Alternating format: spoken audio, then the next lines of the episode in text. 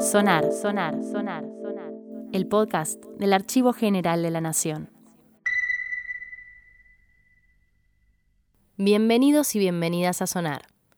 En esta oportunidad les presentamos Archivos Compartidos, una idea del AGN donde buscamos construir lazos con otras instituciones históricas con la intención de difundir nuestros acervos en conjunto. Hoy, un capítulo especial que se produjo junto al Archivo Biográfico Familiar de Abuelas de Plaza de Mayo.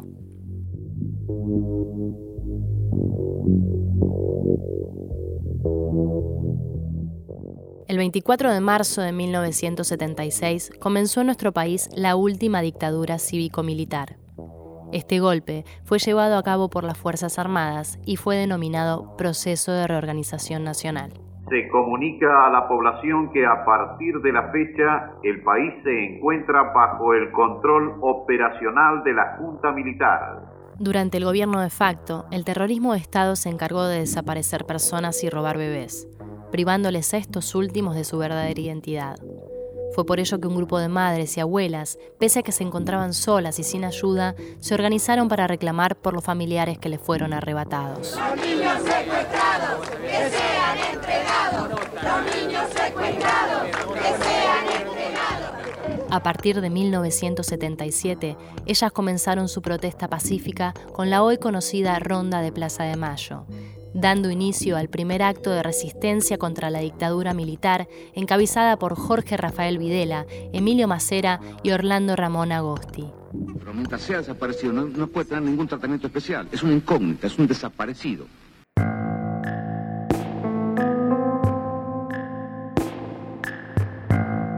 Al día de hoy, Abuelas de Plaza de Mayo continúa como institución con la búsqueda de nietos y nietas desaparecidos. Como parte de su trabajo como organismo, fundan en 1998 el Archivo Biográfico Familiar, con el objetivo de reconstruir la historia de vida de los desaparecidos cuyos hijos nacidos en cautiverio o secuestrados junto con sus padres fueron apropiados. Queremos saber dónde están nuestros hijos, vivos o muertos. Desde sus inicios, el archivo biográfico familiar fue creciendo y adquiriendo precisión en su metodología, capacitando a quienes iban en la búsqueda incansable de fragmentos de vida para poder entregar a los nietos restituidos partes de esas historias que no deben ser olvidadas. Relatos de familiares, amigos y compañeros de militancia componen cada archivo y le permiten a cada nieto conocer su origen.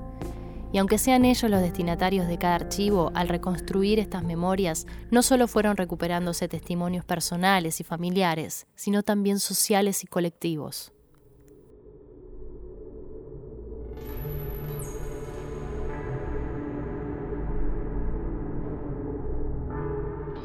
Tatiana y Ruarte Britos es hija de Mirta Graciela Britos y de Omar Ruarte, ambos desaparecidos en la última dictadura cívico-militar.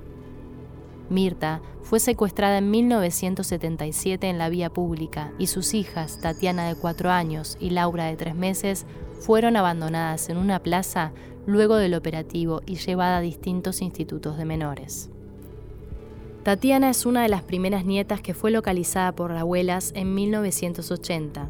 Ambas hermanas fueron adoptadas de buena fe por Carlos e Inés Filigoy, quienes desde el principio colaboraron con los familiares biológicos de las niñas. Tanto Tatiana como Laura permanecieron como hijas adoptivas de los Filigoy y en contacto permanente con su familia biológica. Esto generó, digamos, una nueva familia, este, se quiere ensamblada, donde no sentí lo que sintieron otros eh, hijos que fueron apropiados. Eh, tuve la suerte, entre comillas, de tener otra familia que me pudo alojar como, padres, eh, y entender qué era lo que me había pasado, este, por qué no estaban mis padres, por qué, qué, era ser un desaparecido, todo eso lo pude de alguna manera transitar este, con el apoyo de estos papás. Eh, ¿no? hay muchos casos así, eh, de hecho fue el, primero y hay otros casos de adopciones simples, pero digo, no, son muy conocidos tampoco. Son casos eh, contados, 14 en total de abuelas, Y esto también me hace como tener una responsabilidad y una particularidad del hecho de ser la primera en Argentina encontrada por las abuelas. Eh, sí, yo creo que, digamos, eh, por, por, varias cuestiones, cada uno de nosotros nos es necesario recibir ese archivo, ¿no? Como parte de la reconstrucción como yo decía, en realidad los datos que, que estaban adentro del archivo no eran datos nuevos. Claro, claro, claro. Pero yo necesitaba recibir ese, eh, esa caja, digamos, este, con toda esa documentación eh, por cuestiones subjetivas, se quiere, ¿no? Entonces, eh, la importancia del archivo es, es importante, para la redundancia.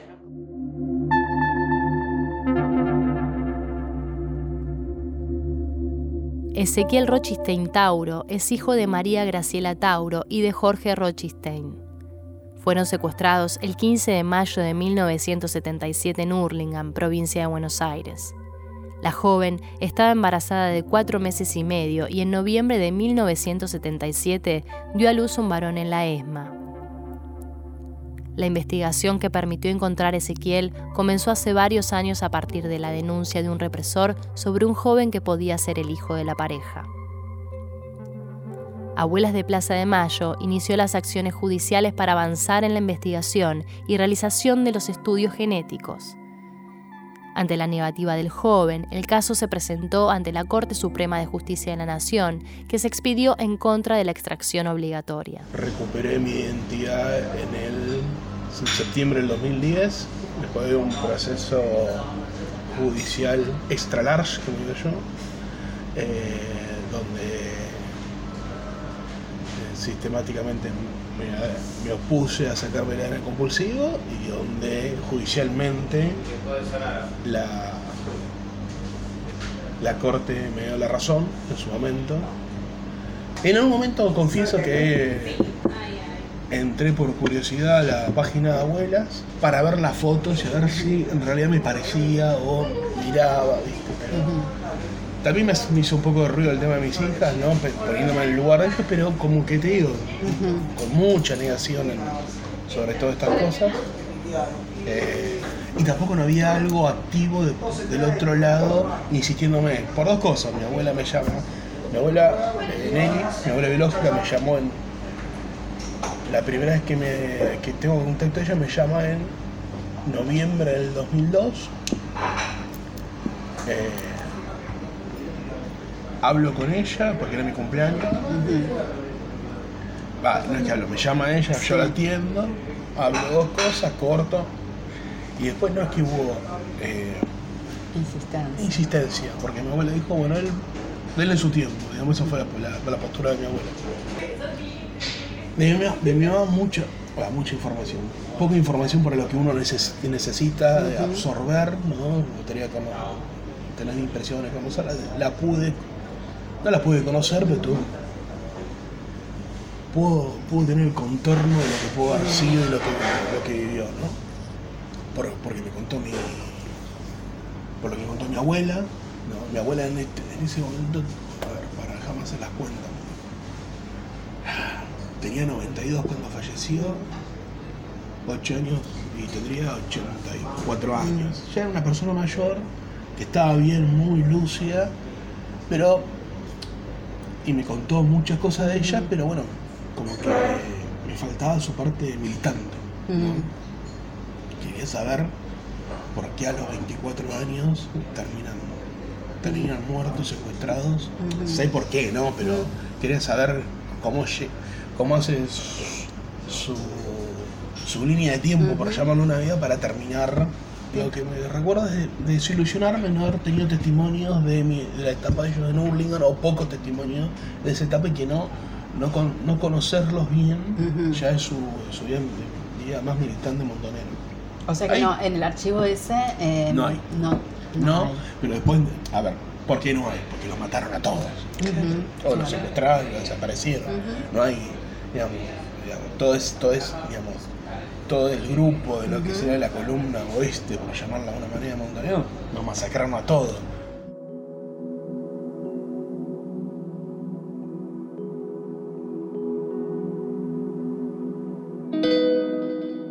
Marcela Esther Molfino y Guillermo Amarilla tuvieron tres hijos. En mayo de 1979, la pareja regresa a la Argentina después de un exilio en Francia y meses más tarde fueron secuestrados junto a sus hijos, quienes fueron devueltos a su abuela paterna en la ciudad de Resistencia. Al momento del secuestro, la familia desconocía que Marcela estaba embarazada de un mes, así que únicamente denunciaron la desaparición de la pareja. El cuarto hijo, Guillermo Martín Amarilla Molfino, había comenzado su propia búsqueda cuando en diciembre de 2007 se acercó a la CONADI con dudas sobre su identidad. Se realizaron los análisis en el Banco Nacional de Datos Genéticos, pero su perfil no coincidía con ninguna de las familias. En 2009 se presentó ante la Secretaría de Derechos Humanos una sobreviviente del Campo de Mayo, quien relató que Marcela había dado a luz un niño en ese centro clandestino de detención. Inmediatamente, desde la CONADI, se comunicaron con las familias Amarilla y Molfino para informarles de esta situación y solicitarles sus muestras de ADN. La incorporación de estas muestras permitió un nuevo entrecruzamiento con las ya registradas, y fue así que los resultados confirmaron que el joven que se había acercado era finalmente hijo de Guillermo y Marcela, y así pudo conocer su verdadera identidad y encontrarse con su familia. Fue, abrir una caja llena de sorpresas, el archivo biográfico, porque no sabía de qué se trataba. Eh, entonces me encontré con voces eh, que tuve la suerte en su gran mayoría de poder conocerla, porque como fue un, archivo que se, que se construyó posterior a, a mi restitución, hay gente que yo ya había conocido. en otros casos en donde se, trabaja con, la anterioridad, eh, quien recibe el archivo se encuentra con voces que ya no están vivas. En mi caso me encontré con voces todas vivas y todas presentes.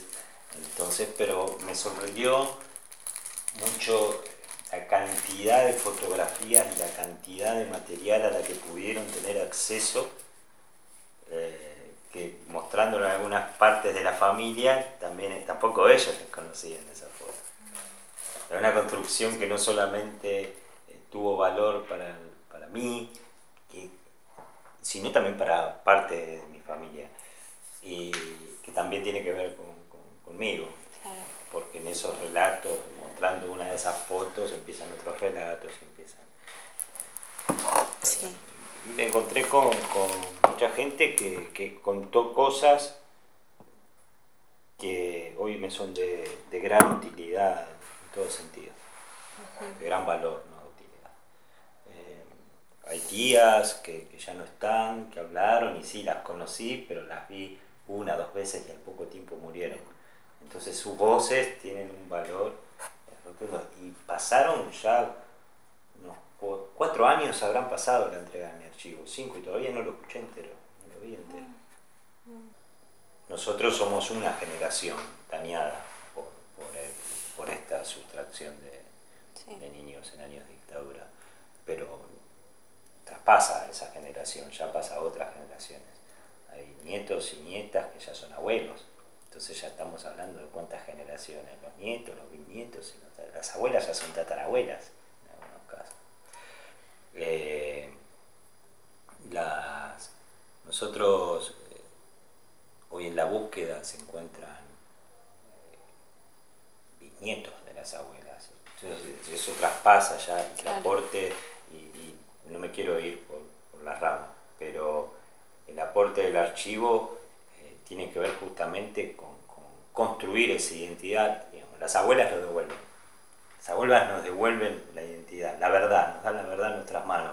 El archivo es eh, algo que aporta a esa construcción, a que se siga construyendo esa identidad ya eh, en nuestras manos, digamos, o el camino, el primer paso para que nosotros podamos construir identidad. La podemos construir desde la mentira, nunca, porque está eh, hecha trizas. Entonces, bueno, una reconstrucción de, nuestra verdad. verdadera identidad.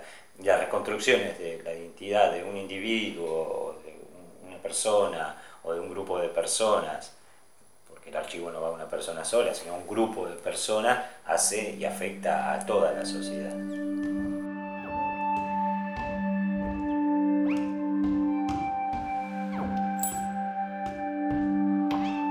Los audios históricos que escuchamos corresponden al Fondo Acervo Gráfico Audiovisual y Sonoro de la AGN. Los testimonios utilizados fueron recogidos de entrevistas realizadas en el año 2018 para el Seminario de Prácticas Socioeducativas Territorializadas. La pregunta como origen, el archivo biográfico familiar de Abuelas de Plaza de Mayo como herramienta para la construcción de identidad, dictado en la Facultad de Filosofía y Letras de la Universidad de Buenos Aires. Si tenés dudas sobre tu identidad, puedes escribir a dudas.abuelas.org.ar. Quienes quieran conocer más sobre el acervo sonoro del Archivo General de la Nación, los y las invitamos a visitar la nueva plataforma que se lanzó con motivo del Bicentenario, agnbicentenario.mininterior.gov.ar.